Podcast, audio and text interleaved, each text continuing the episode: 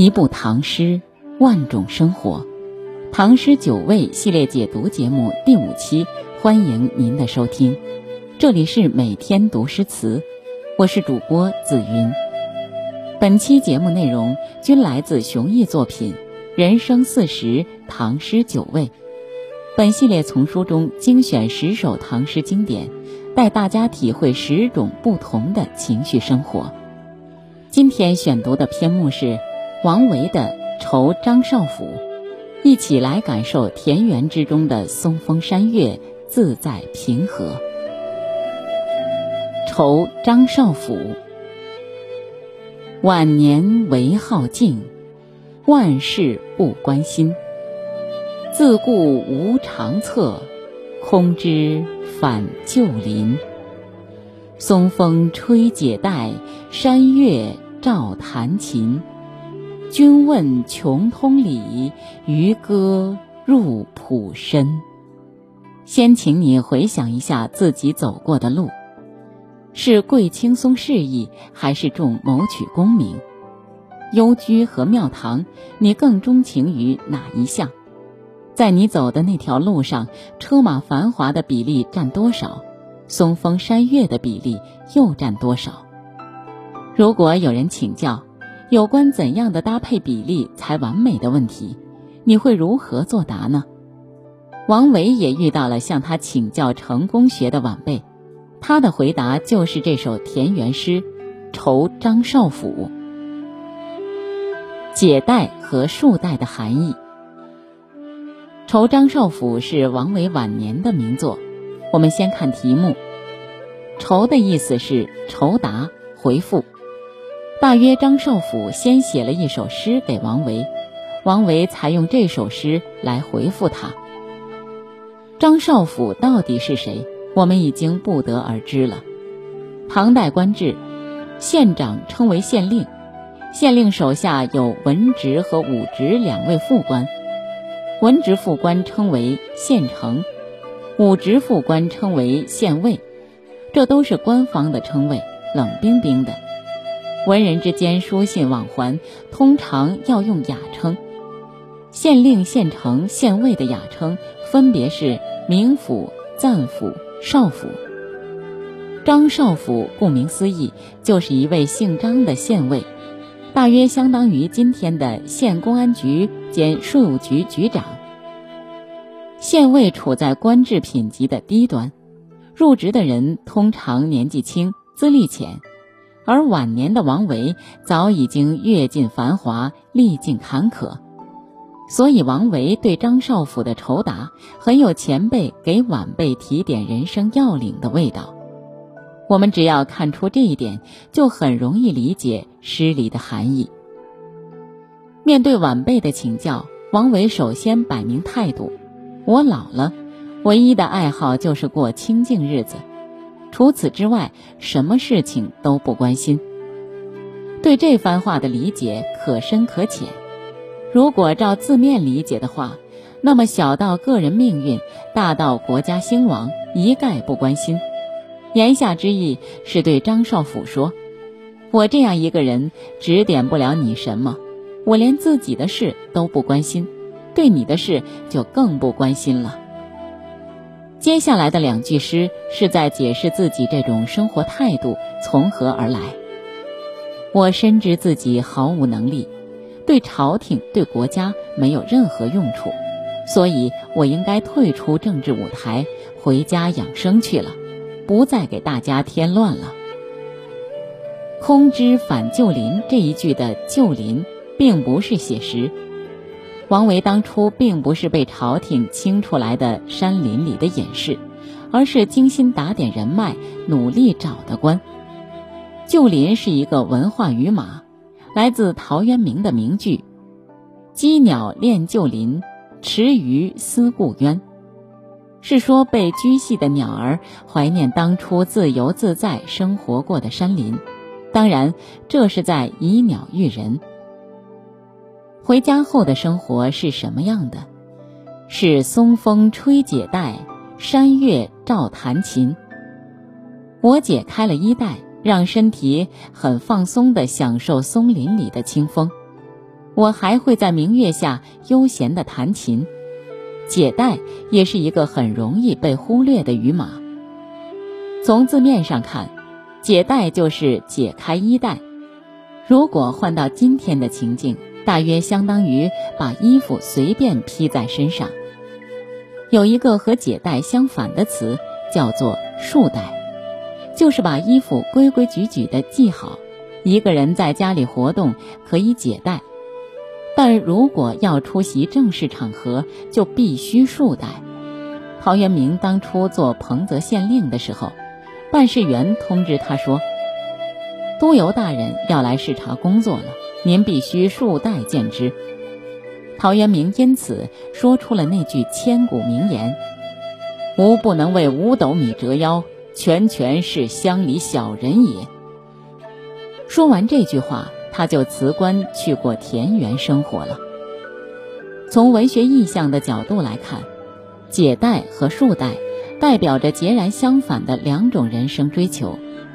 解带的生活是田园的、洒脱的、自由自在的，有魏晋名士风范；束带的生活是官场的、拘谨的、循规蹈矩的，感觉马上就要低眉折腰拜见督邮了。在讲完自己松风吹解带、山月照弹琴的田园生活之后，王维终于给了张少府一个意味深长的答复：“君问穷通理，渔歌入浦深。”所谓穷通理，简单讲就是成功学。穷在古代汉语中通常不是指没钱，而是指极限、走投无路。比如成语“穷凶极恶”，穷和极是同一个意思，“穷凶极恶”是说极致程度的凶恶。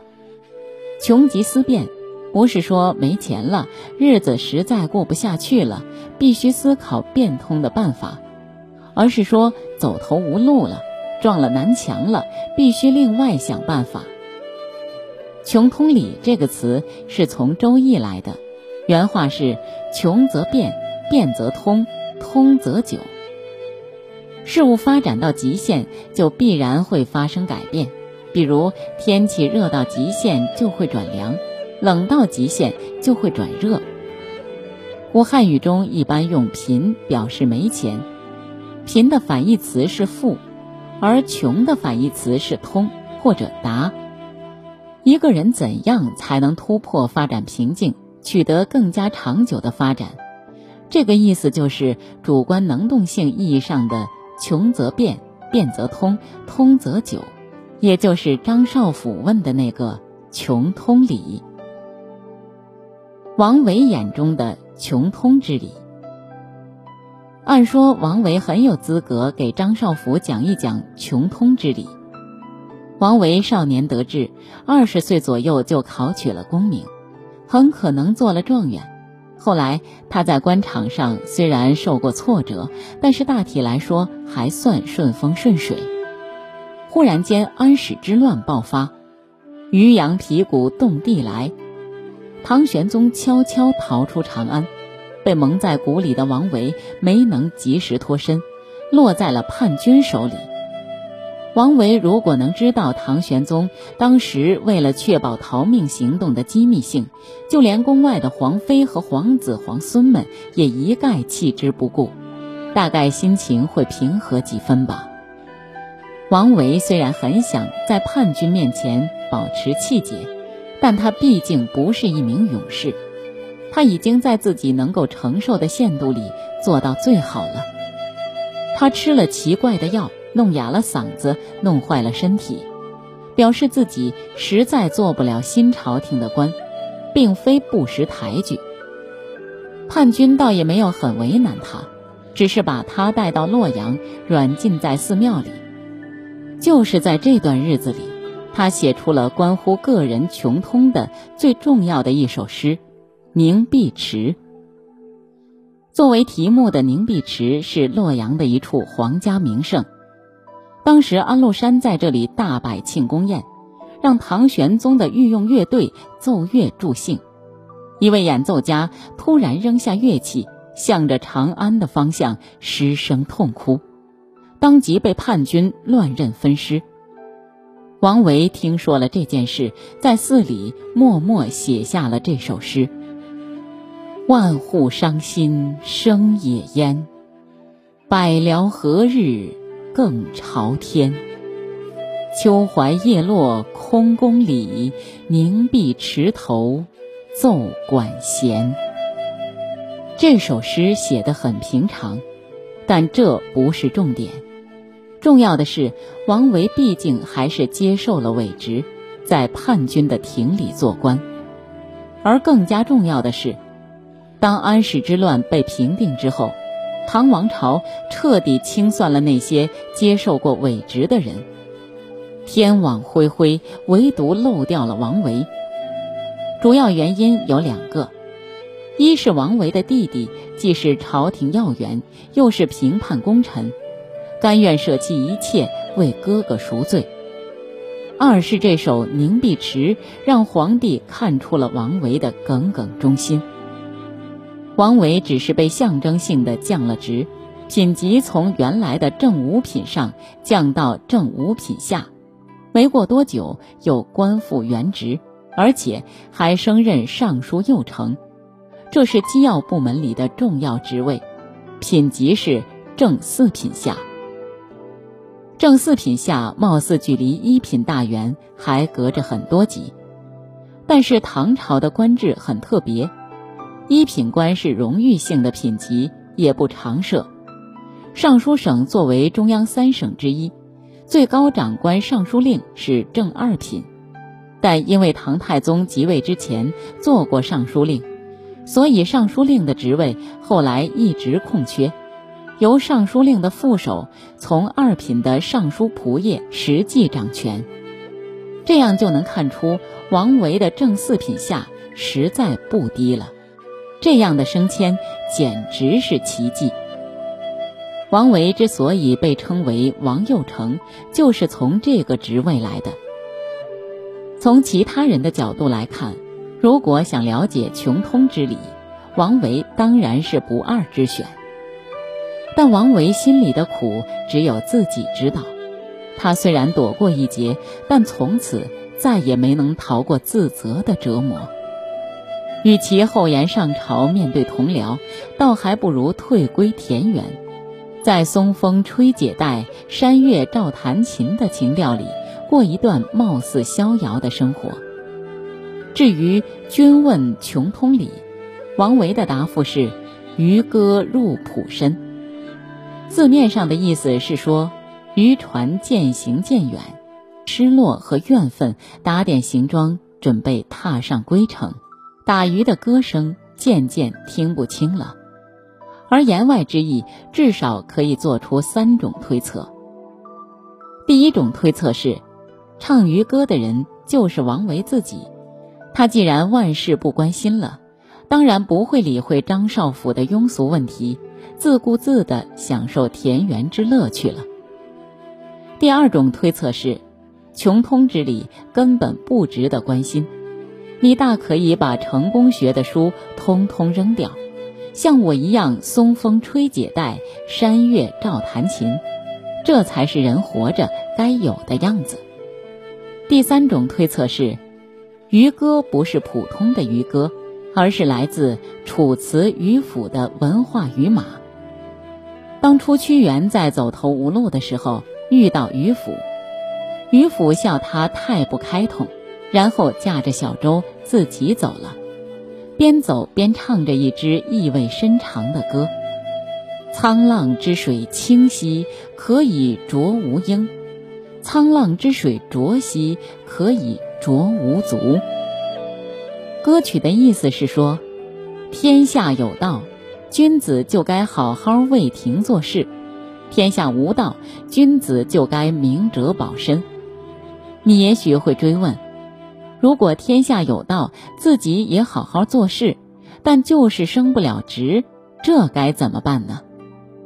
如果于府可以回答的话，他一定会说：好好做事是君子的义务，升不升职随遇而安，这不是君子该操心的事。君子只该在意道义，不该计较得失。王维到底想表达哪一种含义呢？那就只能由张少府和我们每一个读者自行揣摩了。王维的诗特别有羚羊挂角的神韵，不但意在言外，含义还总是若有若无，让人捉摸不定。自唐朝以来，文官几乎都是诗人，写诗和打官腔异曲同工，都讲究不着痕迹，让人去悟。悟错了的结果，当然要由悟错的人自己承担。一美一丑的两件事，竟然有着这样高的相关性。感谢您的收听，本首诗的分享就到这里。人生四十唐诗九味品读系列，下期为您解读李白的《宣州谢眺楼饯别教书书云》，去体会诗仙的举杯浇愁，愁更愁。